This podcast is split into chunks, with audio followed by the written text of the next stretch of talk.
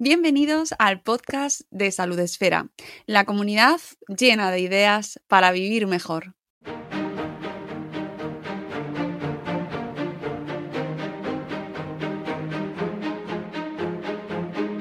Bienvenidos a un nuevo episodio del podcast de Salud Espera. Ya sabéis que en cada programa eh, intentamos acercaros de la manera más didáctica, divulgativa y positiva posible a aspectos relacionados con nuestra vida, con nuestra salud, con nuestro bienestar. Y hoy os acercamos a un tema que eh, pues está no sé si decir muy de moda, pero se habla mucho eh, sobre nuestro sistema inmunitario. Hemos pasado una época dura eh, sobre ese tema, hemos escuchado términos, hemos escuchado eh, mucho hablar de antígenos, hemos escuchado vocabulario que a lo mejor lo hemos dejado ahí aparcado y es el momento de profundizar un poquito en este mundo y hacerlo muy bien acompañados. Doy la bienvenida, lo primero, al doctor Ricardo Cubedo Buenos días, Ricardo. ¿Qué tal, Mónica? ¿Cómo estás? Buenos días. Muchas gracias por acercarte a este espacio, a Salud Esfera. Todo lo contrario. Eh, lo primero, vamos a presentar al doctor Ricardo Cubedo, que es oncólogo, médico e investigador clínico en el Hospital Universitario Puerta de Hierro y en MD Anderson Cancer Center, ambos en Madrid. Se dedica especialmente a los pacientes con sarcoma, cáncer de mama y al cáncer hereditario. Es miembro del Comité Permanente de Expertos que asesora a la Agencia Europea del Medicamento sobre la evaluación de nuevos tratamientos contra el cáncer. De vocación divulgadora, formó parte durante más de 10 años del suplemento de salud del diario El Mundo y del mundosalud.com. Es participante habitual en redes sociales y medios de comunicación ha publicado algunos podcasts sobre el sistema inmunitario, las vacunas o el descubrimiento del cuerpo humano para niños. Y hoy nos visita porque ha publicado recientemente eh, con Larus este libro que os vamos a presentar hoy que se llama El órgano transparente, la inteligencia de tu sistema inmunitario y de verdad que lo primero que tengo que decir es enhorabuena Ricardo, qué libro más ameno, qué lectura más entretenida y qué accesible nos haces a todos algo tan importante como es el sistema inmunitario. Pues te lo agradezco mucho porque la verdad es que es complicadillo de explicar, es uno de esos temas que no es, no es sencillo de explicar, ¿no? Cuéntanos un poco aunque hemos leído ya tu perfil profesional y, creo que queda mm, muy bien dibujado a qué te dedicas y tu relación con el sistema inmunitario, evidentemente, pero un poco cómo llegas a, dedicarte a la divulgación, que a mí, para empezar, sí me parece muy interesante, eh, porque hablamos con muchos profesionales de este mundo y no es fácil encontrar ese equilibrio entre el desarrollo de, la, ciencia, ¿no? el trabajo diario con pacientes y la divulgación, algo tan necesario. Ya, pues mira, yo, estoy convencido de que es como la cuarta pata, ¿no? De, lo que se pide de un médico. O sea, siempre de los médicos se ha pedido asistencia, obviamente, pero también investigación, porque si no la medicina se queda estancada, y también docencia, porque si no, no hay nuevas generaciones de médicos. Entonces, evidentemente, no, no todos los médicos tienen que hacer todo, pero digamos de la medicina siempre se ha pedido esto. Y el médico súper completo era el que atendía pacientes, el que hacía investigación y el que enseñaba en la facultad. Yo siempre he echado de menos la cuarta parte, que es la de la divulgación, que es la de explicar al conjunto de la sociedad qué hacemos, cómo lo hacemos, por qué lo hacemos, mm, eh, transmitir lo chulo que es muchas veces. Yo quizás que toda la parte materna de mi familia son periodistas, ¿no? Son clásicos periodistas de la, de la SER de Valencia. Todavía tengo una prima, es el, último periodista en activo de, la familia, se acaba de jubilar ahora mismo, pero lo era mi madre. Y la verdad es que siempre estaba en casa, ¿no? El decir, jo, esto qué bien lo ha contado fulanito, esto qué bien lo locuta menganito, mírate este artículo qué bien. Y siempre he apreciado esto de contar bien las cosas a los que no saben, ¿no? Entonces, me gusta contar a los demás como me gusta a mí que me cuenten las cosas del millón de cosas que no entiendo. Que, que me encanta, la verdad, como periodista también eh, lo agradezco mucho y pues eso, que comentaba que hace mucha falta eh, profesionales como tú que se acerquen de una manera eh, también eh, que, que, en muchas ocasiones parece como una lucha mm. entre... Encontrar, ¿no? Sí, sí, ese equilibrio y encontrar las palabras que no sean demasiado áridas y que conseguir que la población eh, se interese por algo como en el caso del tema de hoy, que incluso en el libro lo comentas, el sistema inmunitario mm, es un gran desconocido. ¿Y eso por qué? Eso me parece eh, como lo primero por lo que empezar, ¿no? ¿Por qué? Es un desconocido, pero hasta para los propios médicos. Quiere decir, es la típica mm, asignatura ladrillo que te estudias en la facultad, que estás deseando que lleguen los exámenes para quitártela de encima en toda tu vida y no volver a tocarla, porque te la explican mal, es muy ardua, es muy abstracta, no hay nada que tú veas en tu cuerpo, en las radiografías, en los análisis, que puedas relacionarlo, que puedas, que puedas eh, ponerle, eh, digamos, el dedo encima y decir esto es igual que el sistema circulatorio, el respiratorio o el cáncer, que lo ves en una, en una imagen, esto nunca lo ves. Siempre tienes, estás en el plano abstracto, siempre te lo tienes que imaginar, siempre te lo tienes inventar. Y luego además una cosa positiva, es que es de las cosas del cuerpo humano que funcionan tan, tan bien, que se estropea tan poquitas veces, por lo menos en cuanto al fallo, ¿no? otra cosa es en cuanto al exceso. Mm, que tienes pocas ocasiones de, de, visualizarlo también. Entonces, como que se queda ahí apartado y efectivamente sabes que siempre está por debajo como un sistema operativo, pero nunca acabas de hacerte amigo de él, intelectualmente me refiero. es verdad, y además una de las cosas que más me llamaba la atención eh, desde la introducción en tu libro era que comentabas que es de, de los mm, sistemas, vamos a llamarlo, que se puede ir o que va aprendiendo con el tiempo, ¿no? Que no, no como el resto, que va en deterioro. Claro, claro, efectivamente, quiero decir, o sea, no, no me cabe, mira, este, este, estamos ahora lunes, este fin de me hice una, una ruta por, por eh, Guadarrama, te aseguro que mis rodillas no son las de los 18 años, te lo aseguro. Ni mis córneas, ni, mi piel, ni, mi sistema digestivo. Solamente hay dos cosas que han mejorado, ¿no? Que puedo decir que ahora son mejor. Uno es mi cerebro, decir, pues bueno, pues he aprendido más cosas, soy capaz de desarrollar una profesión que antes no eh, desarrollaba a los 15 años, he leído muchos libros, he conocido mucha gente, me enfado menos, gestiono mejor mis emociones, digamos que las funciones que hace el cerebro son mejores ahora que a las de los 15 años. Y otro es el sistema inmunitario. Son las dos únicas cosas que van mejorando y aguanta mucho más el tipo, el sistema inmunitario, que el cerebro, porque probablemente eso que te estoy diciendo, a partir de mis 60, 60 y pico años, yo no creo que pueda decir que mi cerebro de los 70 vaya a ser mejor que el de los 60. Casi seguro te digo que no el sistema inmunitario aguanta casi, casi, casi, casi hasta el final y va mejorando. ¿no? Mm. Eh, ¿Por qué este libro? Ricardo, cuéntanos que, por qué pues decides. todas las cosas muy casuales, ¿no? Quiero decir, esto empezó con la, con la pandemia, es decir, y, y te remonta a los primeros días de la pandemia que había toda aquella confusión, que no sabíamos cómo lavarnos las manos, que no sabíamos si la mascarilla se ponía del lado azul o del lado blanco. o sea, es que era un despropósito aquello total.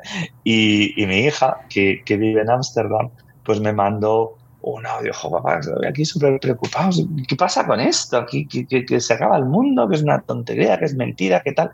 La verdad es que le mandé un audio muy largo de WhatsApp explicándole un poquito lo que sabíamos. Aquel audio circuló como la pólvora, se convirtió en un grupo de WhatsApp con cientos de personas y a lo largo de toda la pandemia en el, eh, en el WhatsApp iba alimentando pues la información, yo qué sé, de repente salía que el ibuprofeno hacía que creciera el no sé qué. De repente salía uno que decía que había que hacer Eh, con eucalipto, que aquello mataba el virus. Eh, se empezaba a hablar de las vacunas, parecía que bajaba la ola, pero volvía a subir. Entonces estaba continuamente alimentando aquello. Aquello terminó en unos podcasts que hice con una empresa de podcast maravillosa que se llama El Extraordinario sobre vacunas, de todo, desde la historia de las vacunas hasta la, eh, el futuro, la tecnología, y, y aquello llegó a oídos de la luz hubo una propuesta sobre un libro de vacunas que quedó reconvertido en un libro sobre el sistema inmunitario. Y así de tontas son las cosas que te llevan, dices, ¿por qué demonios he escrito yo un, libro sobre el sistema inmunitario? Pues mira, una, jugada de billar, carambolas. Oye, y a todas las personas que estaban en ese grupo de WhatsApp, eh, ¿crees que van a entrar en el libro? Es decir, esto me parece interesante. Tenemos la misma acogida a productos, eh, a los libros, un poco a meternos de fondo, que a un grupo de WhatsApp que tuvieron muchísimo éxito en la pandemia y a los Yo creo que yo creo que no. Quiero decir, no nos tenemos que engañar y la, la divulgación cambia como cambia todo. Y el libro como formato, por mucho que muchos le tengamos un cariño tremendo, empieza a ser un formato un poquito, eh, un poquito anticuado, por lo menos que tiene un nicho muy determinado y compite o se complementa con, con, otros formatos como lo que estamos haciendo ahora mismo, ¿no? que dan, por un lado, una oportunidad maravillosa, los podcasts, las redes sociales, pero por otro lado, la verdad es que detraen de, de, ese compromiso entre el lector y el autor, que jo, yo voy a hacer un esfuerzo enorme por escribir esto, te pido también un esfuerzo que no es pequeño para leerlo. Necesitas buscar un rato cada día, coger un lápiz, acordarte lo que has leído, que no requieres ese esfuerzo en otro tipo, en otro tipo de vías de llevar la divulgación. Así que yo creo que bueno, que el libro de divulgación está destinado a reducirse, pero otras cosas ampliarse. Mm. Pero has conseguido crear en este libro eh, una, un, un discurso accesible para todas esas personas que estaban en, o casi todas las personas que estaban en ese grupo de WhatsApp, seguro. Es, es que eso es una de las condiciones sine qua non de la divulgación, sea cual sea el canal que uses para llegar. O sea, tienes que ser accesible, tienes que explicarlo, tienes que contarlo de manera que la gente lo entienda y además le emocione. Quiero decir que es otra, que es otra condición, porque si lo que cuentas no se entiende, también es verdad que tú eliges el nicho, pues a lo mejor puedes hacer divulgación para estudiantes de medicina, ya es un, nicho muy diferente. Pero la divulgación chula, chula, chula de verdad, la que a mí me gusta, es la que llega a cualquier persona. Quiero decir, eh, mm, tenga estudios primarios, tenga estudios universitarios, porque no te olvides que en cuestiones de ciencia, y eso es muy importante, la ignorancia es casi la misma entre gente universitaria no de ciencias y gente eh, con muy poca educación formal porque a lo mejor, no sé, de literatura, de historia, pues el que ha estudiado farmacia sabe mucho más que el que le lleva el reparto de las gafas a la farmacia.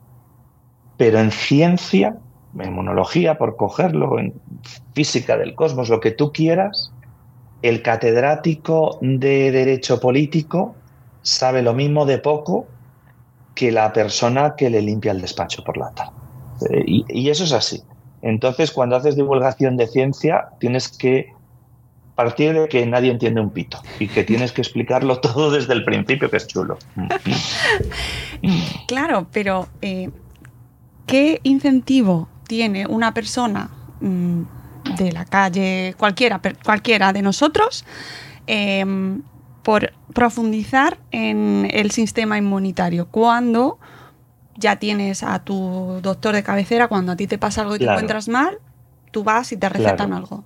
¿Por qué tenemos que invitar a, alguien que nos está escuchando a conocer mejor su hmm. sistema inmunitario? Pues mira, yo, yo, te diría que hay dos razones, ¿no? La, segunda y la menos importante es porque te da un cierto criterio, como en cualquier cosa, para que no te la cuelen, ¿no? Porque la verdad es que hay tanto mito, tanta mm, falacia, tanta tontería, que el hecho de que sepas cómo funciona algo, lo que sea, un avión, el sistema inmunitario o la historia de la literatura española, te viene bien para que cuando te comenten algo que no sea estrictamente cierto, una campanita te suene y diga, esto no me, no, me, encaja con lo que yo ya sé. Pero la, la, principal razón te diría que es el puro placer de saber. Es decir, que es que es un gusto, quiero decir, a, aprender y saber de algo de lo que no sabes, mm, aunque luego lo olvides. Quiero decir, mm, yo qué sé, eh, mi, fin de semana, mi paseo por allí, por el eh, Valle de la Barranca, yo qué sé, pues igual veo unas plantas o veo una, una presa y me da por estudiarme cómo se hace la presa. Es que me da gusto saberlo. Seguramente de aquí a dos meses ni me acuerde de lo que he leído de cómo se hace una presa, pero el momento de, leerlo yo me lo he pasado bien, de verdad, como ir al cine. Y, me parece un objetivo súper, súper lícito y modesto, pero muy, muy lícito. Claro, y hablabas de, de, conocer, eh, de tener de primera mano esa información, pero luego cómo la materializamos, es decir, una señora de 40 años de Parla, ¿qué gana mm. conociendo su sistema inmunitario? ¿En qué va a mejorar su salud? Que al final es lo que pues está intentando. Yo creo que en lo, en lo principal es en desagobiarse. En, en, concreto, en el sistema inmunitario, quiero decir, hay otros sistemas, quiero decir, como el cardíaco, por ejemplo, que, o el muscular, que te viene muy bien conocerlo para decir, ostras, tengo que hacer algo para mejorar esto. Porque de, llegar, digamos, a mis 40, 50 con un buen músculo o un mal músculo, me va a cambiar mucho las cosas en el futuro. El sistema inmunitario creo que es al revés. Quiero decir que la cosa es decir, ostras, es que lo que tengo que hacer es olvidarme de él, despreocuparme, mm, coger lo que me apetezca tomarme y no el bífidos porque me han dicho que no sé qué, y funciona en automático tan bien que me puedo permitir el lujo de decir, de esto me olvido, que funciona fenomenal y no tengo que darle más vueltas al asunto. Mm. Pues coincido contigo que me parece lo más, eh, como la lección más importante que podríamos mm. sacar, porque eh, parece como que tenemos ya instalada esa idea de, y que está bien, ¿no? de que hay que cuidar nuestro cuerpo, trabajar, eh, conocer todos nuestros sistemas y, mejorarlos. Y en este caso, sin embargo, ya nos dices, ojo, que es que funciona de maravilla y no lo toques.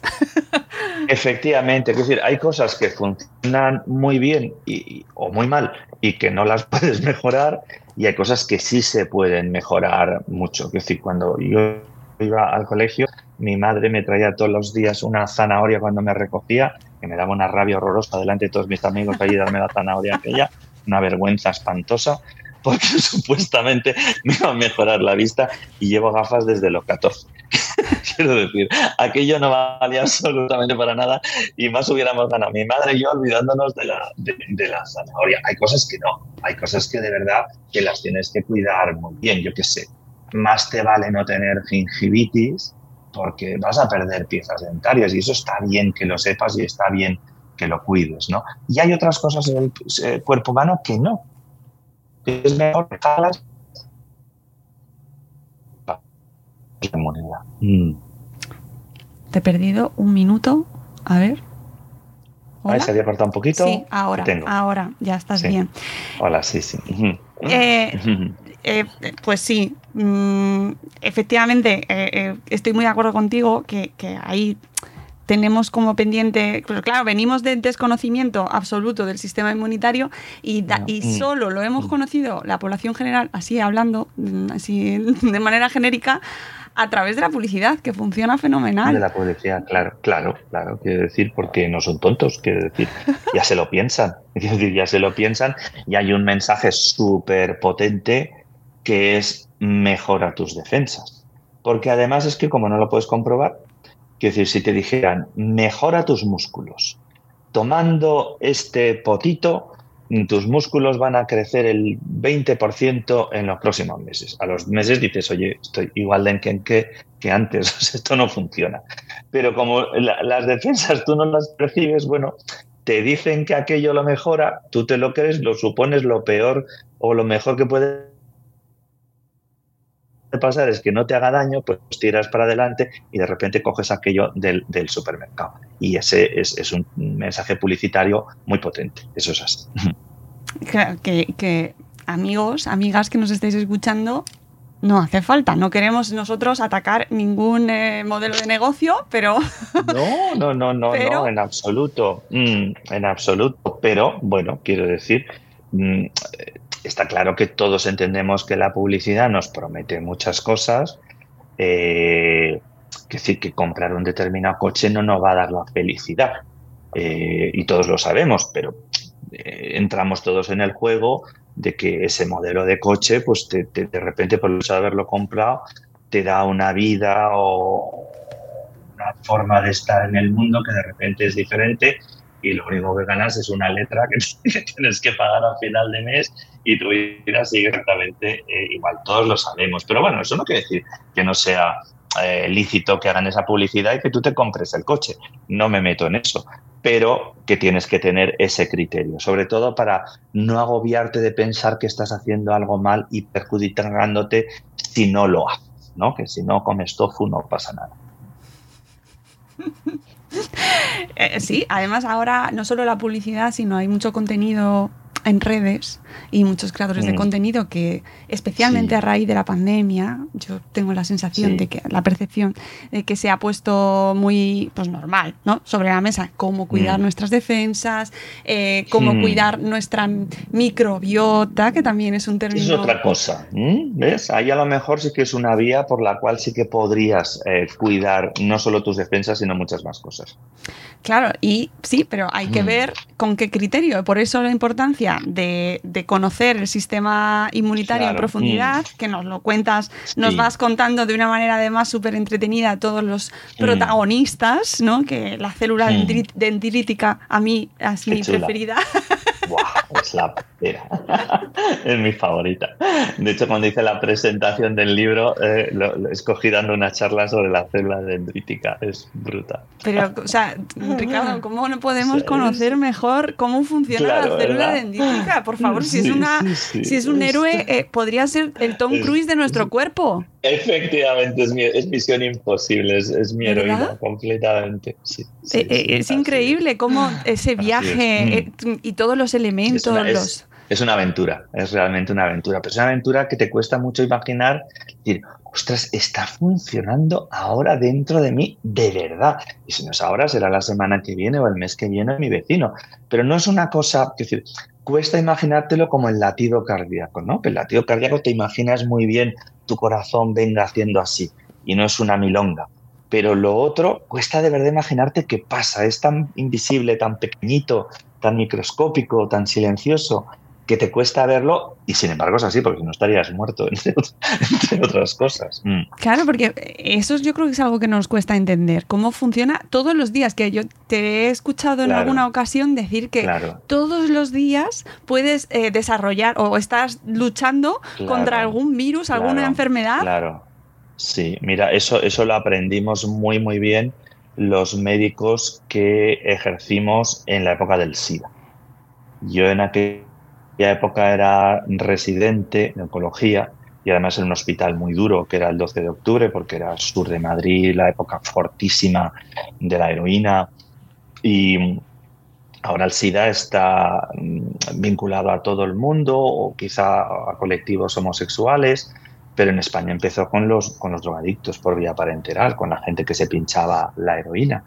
Y aquello era tremendo, ¿no? Porque de repente veías gente aparecer con unas infecciones, con unos bichos que solo conocíamos de los libros. O sea, ni los más viejos del lugar habían visto infecciones, que sé, tuberculosis por todos los lados, por el hongo mucor, por el neumocistis carini, mm, mil cosas súper exóticas, pero el sujeto aquel no venía de hacerse un viaje por Uganda, venía de Villaverde Bajo, Quiero decir que esos gérmenes le rodeaban a él igual que me rodeaban a mí cada día de la semana.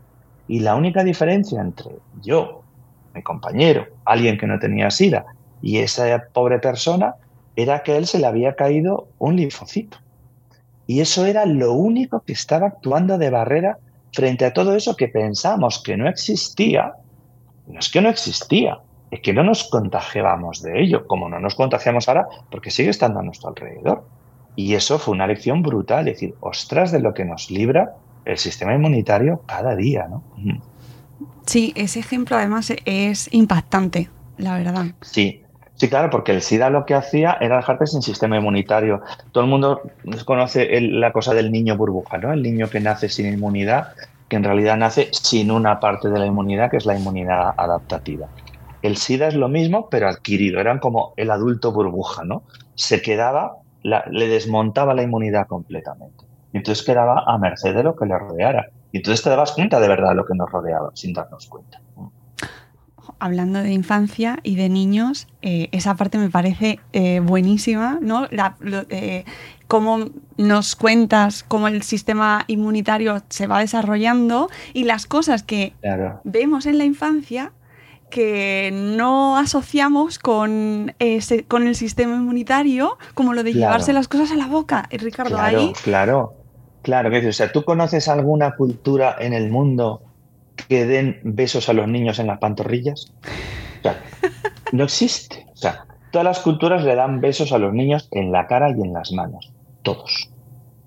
Y se lo dan además durante una edad peculiar. Quiero decir, generalmente a partir ya besuqueas, es es que te ponen un bebé delante ahora porque hay una cosa cultural que te tira para atrás de los niños. Pero si vamos a épocas más, más creo yo que sanas y más naturales, de unas décadas atrás, es que te ponían un bebé en las manos y te tirabas a besarlo. Automáticamente. Es una cosa de especie. Eh, y realmente lo que estás es sembrándole a ese niño tu microbiota. Es un comportamiento que la evolución ha conservado, porque si no, habría culturas que no besarían, otras besarían en las pantorrillas y otras besarían en las manos y en la cara. Cuando hay un comportamiento tan estereotipado que toda la humanidad hace, eso es por algo. Igual que los niños, quiero decir, no, no, no sucede que los niños españoles se meten cosas en la boca y los niños franceses se lo meten por la oreja. Todos se lo meten por la boca. Mira, el día de la presentación del libro estaban allí, que me hizo mucha ilusión, algunas profesoras del jardín de infancia de mis hijos, que mis hijos ya son súper mayores, son adultos. Pero bueno, estaban en la lista aquella de WhatsApp, vinieron. Y, y, en mitad de la presentación les pregunté, oye, ¿los niños a qué edad se meten, hasta qué edad se meten las cosas en la boca? No dudaron un segundo y hasta los tres años. O sea, a los cinco ya no se hace. Eh, es universal, todos los niños del mundo y durante un periodo muy concreto. Eso tiene que tener alguna razón. Y efectivamente es el crío que está muestreando todo su entorno y diciéndole a su sistema inmunitario, oye, mira, esto es lo que me rodea, si no estoy muerto y me rodea todo esto, no debe ser tan dañino. Así que de momento, todas estas proteínas, todos estos antígenos, ponlos en la lista de invitados y no en la lista negra, porque si están aquí a mi alrededor y lo chupo y, lo chupo hoy y mañana vuelve a aparecer y la semana que viene aparece, debe ser que convivo con ello con bastante naturalidad. ¿no? Y esta época es súper importante porque es en la que se genera la tolerancia, o sea, lo que atacas y lo que no atacas. Pero esto me llama la atención porque eh, sí que veo recomendaciones entiendo que, se, que sobre todo nos ceñimos a recién nacidos, ¿no? De no tocar eh, a los bebés cuando están recién nacidos. Claro, bueno, pues si me dices recién, recién nacidos, yo no sé qué quieres que te diga. Esto es complicado, porque claro, que un médico diga que como que hay que dejar que los niños coman tierra parece un poco raro. Y tampoco se trata de eso. Quiero decir, es verdad que vivimos en una sociedad en que las infecciones infantiles y las muertes infantiles son prácticamente nulas. Y eso se debe sobre todo a la higiene. Pero tiene una contrapartida y son las enfermedades autoinmunes, ¿no? Entonces, a lo mejor es tu, muerte, ¿no? A lo mejor tenemos que elegir eh, que si tenemos cero de mortalidad en la infancia por infecciones, eh, vamos a pagarlo más adelante, pero tiene que haber un punto dulce entre las dos cosas y a lo mejor nos estamos pasando un poquito del otro lado, ¿no? Porque con la seguridad alimentaria que hay y tal, porque que un niño se lleve cosas a la boca o porque cojas a un recién nacido y le des un besurrecón ahí en el moflete, sinceramente ese niño difícilmente va a coger una infección eh, que, le vaya a poner enfermito eh, esa parte también me parece muy interesante, esto que hablabas de, que estamos sobreprotegiendo desde ese sentido a la infancia, eh, por, qué? O sea, es decir, ¿en qué sentido les está Mm, complicando eh, el desarrollo de su sistema inmunitario. Claro, pues probablemente como adultos. Quiero decir, aquí esto tiene mucho que ver con la microbiota y es que estamos en una fase de la medicina en la que estamos entendiendo y aprendiendo muchísimo de la microbiota, con lo cual a lo mejor te podría responder de aquí a cinco años o de aquí a seis años.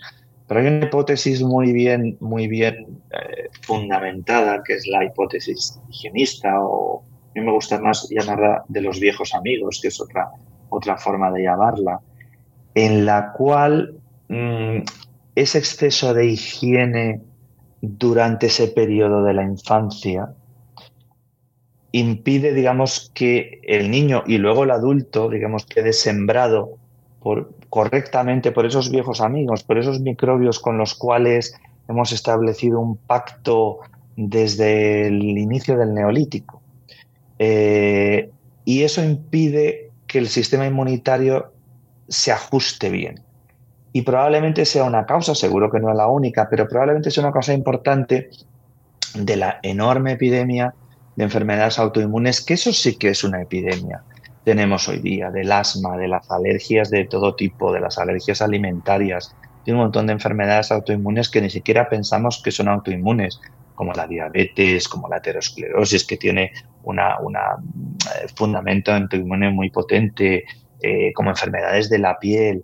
Y a lo mejor eso que te pasa a los 20 o a los 30, lo, has empezado a, favorecer en la primera infancia, mm, con ese exceso de celo higienista que casi, casi raya ya con la asepsia.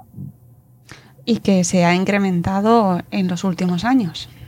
Me temo que sí, quiero decir, o sea, yo me, fijo a mí mismo y yo a muchas pacientes mías en la consulta le daba dos besos cuando llegaban, las más conocidas y a todo el mundo la mano, por lo menos. La pandemia ya ha pasado, hombre, es verdad que en el hospital seguimos con la mascarilla y tal, pero probablemente esa costumbre ya no veo fácil yo que la vaya a recuperar. Y yo creo que sin darnos cuenta nos hemos eh, orientalizado un poquito, japonesificado, no sé cómo decirlo, en esto de no tocarnos, ¿no? de que se convierte raro en tocarnos. Y yo creo que de cara a la microbiota y de cara al sistema inmunitario, eh, lo, eh, ese, ese, esa proximidad física es súper importante. Me, acuerdo de una entrevista radio y me preguntaba, ¿y qué hay que comer para, para mejorar la, la microbiota? Y digo, no, mira, no es que, que tienes que comer, es con quién tienes que comer. Quiero decir, es no comer solo. Quiero decir, si, mm. cuanta más relación social tengas, no necesariamente a la hora de comer, cuanto más menos aislado estés y más proximidad física haya, probablemente más rica sea tu microbiota. A lo mejor pagas el precio de que te coges tres catarros más en todo el año. Vale, bueno, bien, sí, tampoco pasa nada, ¿no? Los, los em, los expertos en enfermedades respiratorias, sobre todo los pediatras intensivistas, por ejemplo, no estarán muy de acuerdo. Mm. No, seguramente no, seguramente no, claro. Cuando están ellos de guardia son los que le caen todos los niños con mocos en la urgencia. Y para empezar no tendrían por qué ir a la guardia, ¿no? Se puede atender en casa perfectamente. y bueno, es verdad que decir, es verdad que hay que buscar un equilibrio, no queremos que tener muchas infecciones, pero también tenemos que considerar esto. Y mi apuesta, mi apuesta personal, es que en unos años los van a estar hablando de que hay que dejar que los niños se cojan algunos mocos, algunas diarreas más, porque a largo plazo va, va a ser eh, saludable. Pues lo iremos viendo. O luego hay otros aspectos también muy interesantes, eh, como son, que, indicas en el libro, que hablas de si están o no relacionados con el empeoramiento o la posible, que no vaya también nuestro sistema inmunitario, como son el estrés y el sueño, que me parece muy interesante también. Sí, a ver, quiero decir, eh, no, es mejor no tener estrés, es mejor dormir bien, evidentemente, está claro. porque es más feliz para empezar y ser feliz es un objetivo primordial en la vida para todo el mundo.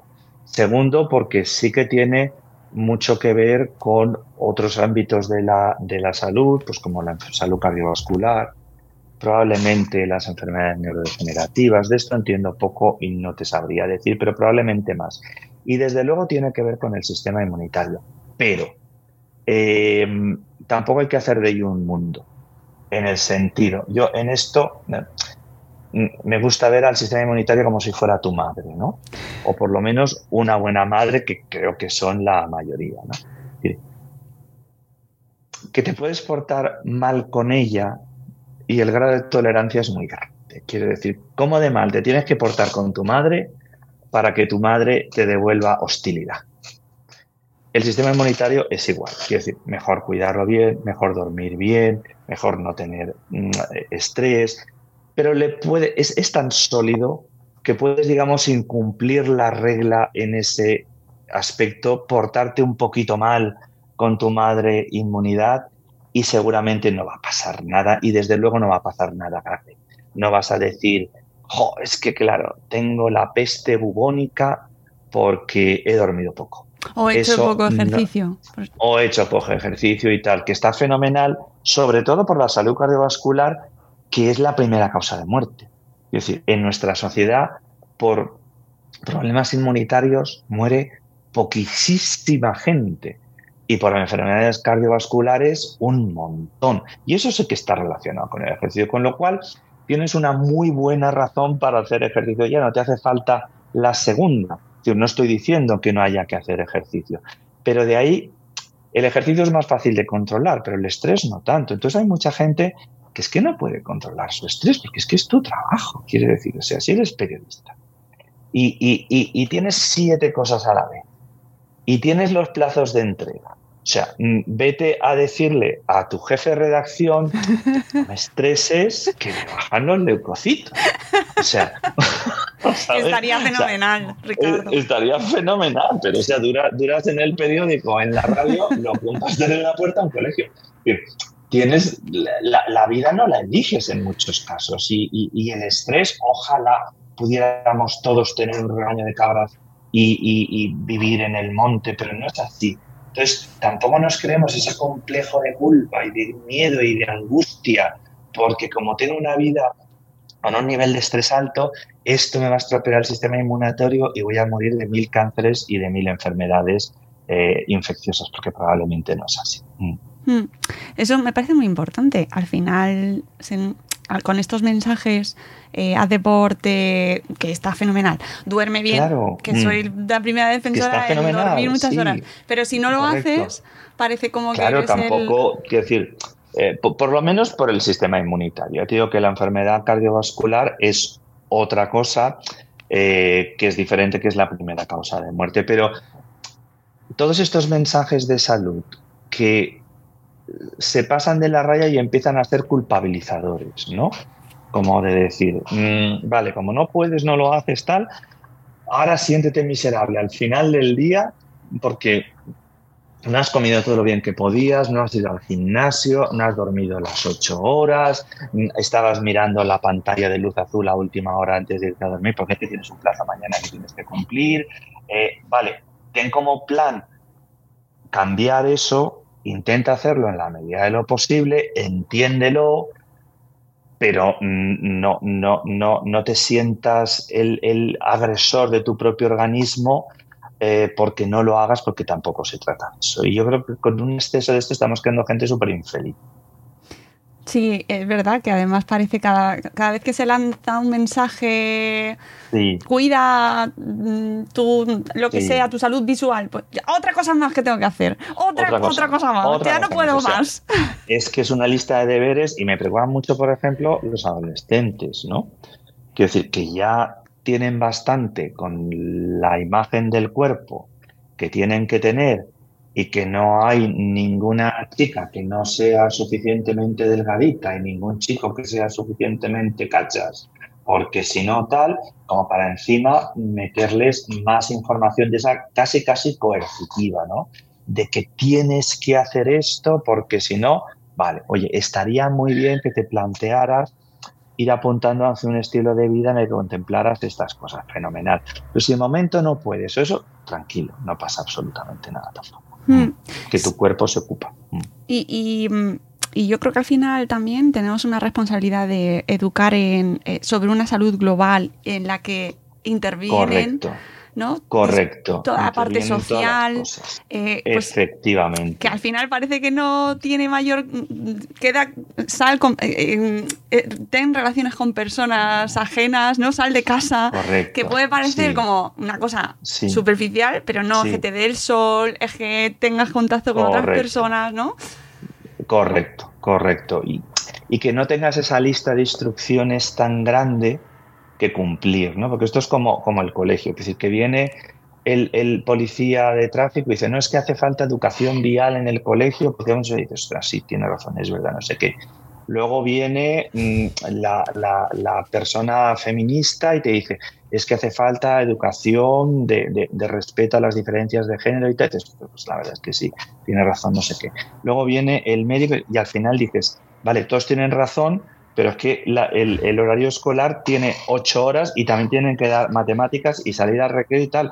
Todos tienen razón, pero no hay tiempo para hacerle caso a todos. Entonces viene el cardiólogo y te dice una cosa, viene el neurólogo y te dice otra, viene uno que tiene una clínica del sueño y te dice otra, viene el odontólogo y te dice otra. Y todos te lo dan como que fuera de una importancia vital y dices, bueno, me lo voy a apuntar todo y mañana empiezo. Ostras, es que es imposible, o sea, me tengo que cepillar los dientes 10 minutos después de cada comida. Eh, tengo que dormir 8 horas tengo que hacer eh, una hora de ejercicio físico, tengo que ir a la compra porque tengo que comprar eh, productos de determinadas circunstancias, sostenible y tal y cual. Tengo que cocinar porque no puedo comprar eh, platos precocinados. Además, tengo que pasar una hora conversando con mi pareja y con mis hijos. Tengo que dedicarle tiempo a la lectura. Vamos a ver. Y durante todo ese tiempo te pones unos cuantos podcasts unos cuantos, o sea, todo cogido individualmente está súper bien, está fenomenal, pero todo no cabe. Y entonces yo creo que hay que relajar un poquito. sí, me gusta ese mensaje porque al final, eh, yo creo que al final es todo mucho más natural de lo que nos lo sí, hacemos. Sí. ¿verdad? Y, y que no nos olvidemos, o sea, que tenemos, y en particular en España, unos indicadores de salud excelentes. O sea, tenemos una mortalidad infantil y perinatal nula. Tenemos una, una longevidad que prácticamente estamos primer, segundo puesto ahí prácticamente siempre. Entonces, tampoco lo estaremos haciendo tan mal cuando vivimos muchísimo más, morimos mucho menos de niños y de, y de eh, maduros, eh, no tenemos prácticamente enfermedades infecciosas comparados con nuestros abuelos. Entonces, bueno, tampoco estará todo tan horrorosamente mal, ¿no? y, y, para terminar ahí, además, con una sensación más positiva aún, eh, precisamente en, en, el libro, una de las partes a mí me parece más esperanzadoras y más bonitas es cuando hablas de la relación del sistema inmunitario y, y, y su investigación y la investigación que se ha realizado a lo largo de la historia mm. en el sistema inmunitario con los tratamientos contra el cáncer. Sí. Sí, claro, quiero decir, la, la, eh, la investigación de, contra la inmunidad nos ha dado muy, muy, muy buenos réditos. Es decir, uno ha sido el de las vacunas, que ya sé que ahora no son las más populares del mundo, pero una de las razones para que tengamos esa bajísima mortalidad infantil, no solamente mortalidad infantil, niños que no se quedan estériles porque han tenido sarampión, paperas y mil cosas, ha sido la incorporación de las vacunas a la salud pública y eso ha sido investigación en inmunología. Y ahora, quiero decir, prácticamente ahora, estamos abriendo una cuarta pata de tratamiento del cáncer junto con la cirugía, la radioterapia y la quimioterapia, que es la inmunoterapia. Y ha venido de la mano de la investigación, porque la inmunoterapia en oncología es una historia de un fracaso. Sea, el razonamiento ya lo teníamos y llevamos intentándolo desde, o sea, yo, yo empecé a formarme en oncología y ya se estaba ahí con el interfero, con las gamma globulinas, y la verdad es que era darse contra la pared, contra la pared, contra la pared, ya que yo no funcionaba. Hasta que ha llegado algunas personas que de verdad han entendido las tuercas y tornillitos pequeñitos de cómo funcionaba aquello, y en cuando entiendes cómo algo funciona de verdad, empiezas a saber arreglarlo, como si fuera un reloj, ¿no? Eh, y, y la inmunoterapia está empezando a cambiar la oncología. Hay muchas enfermedades, como el melanoma, por ejemplo, como el cáncer de pulmón, como el cáncer de colon, que están cambiando su pronóstico casi, casi cada mes gracias a esto.